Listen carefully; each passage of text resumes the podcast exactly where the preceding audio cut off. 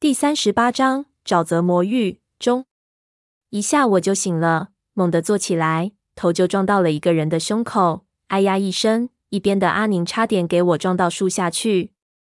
条件的反射的拉住他，我一下子清醒了过来，就发现自己靠在树上，手扯着皮带，已经扯开一半了，边上就是蛇骨的挖掘的，雨还在下。四周的矿灯刺得我的眼睛睁也睁不开，所有人都莫名其妙的看着我。蛇骨头上已经搭起了防水的布，矿灯架在四周的树枝上。闷油瓶和潘子坐在那里，而胖子睡在我的边上，鼾声如雷。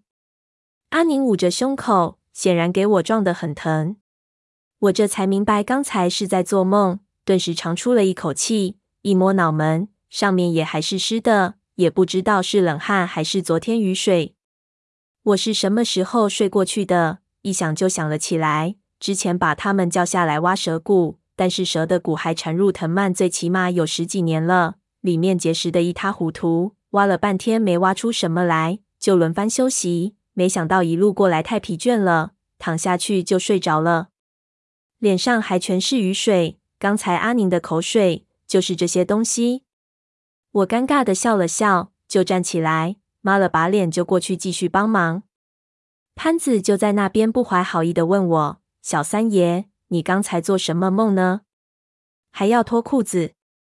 我拍了他一下，心说这次有理也说不清了，不由想到建筑师与火车的故事，心说原来这样的事情并不只是笑话里才有。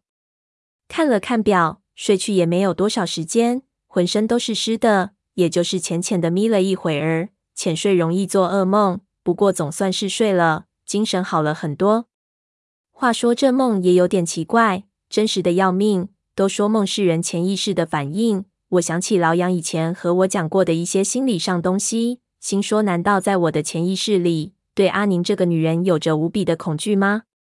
在梦里竟然是这样的情节。回头看阿宁，她已经靠到树干上。接替我继续休息了，闭着眼睛闭目养神，人显得有些憔悴。不过这样反倒使得他那种咄咄逼人的气势减淡了不少，看上去更有女人味了。梦境中阿宁扭曲的脸和现在的景象重叠在一起，一下子我又感觉有点后怕。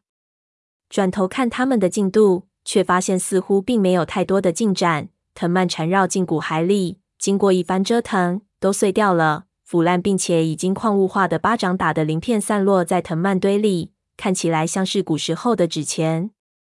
我就自嘲的笑了笑了，长出了口气，就问潘子他们有什么发现？为什么不挖了？潘子拿起一边的矿灯，往骨骸里面照去，说没法把这具尸体弄出来。一来骨头都烂得差不多了，一碰就碎，再挖就没了；二来他们发现了这个东西。我顺着矿灯的光往下看去，就看到蛇骨的深处，藤蔓纠结的地方，有一捆类似于鸡腿的东西，只不过是黑色的，而且上面结了一层锈壳。我趴下去仔细去看，就发现那竟然是三颗绑起来的老式手榴弹，已经锈成了一个整体。弹体的四周有一条发黑的武装带，显然这三颗东西是插在武装带上的，背在这具尸体身上的。我看着，不由就倒吸了一口冷气，一下子走动都不敢用力了，小心翼翼的退回来。潘子就对我道：“这是胖子先发现的，要不是胖子眼睛毒，我们几个现在都可能被炸上天了。”我惊讶道：“这具尸体到底是什么人？怎么会带着这种东西？就算是文景他们的队伍，要带着装备，也应该带炸药，而不是手榴弹啊！”这种木柄老式手榴弹完全是实战用的武器，是以杀伤人为目的的，用来做攻城爆破基本上没用。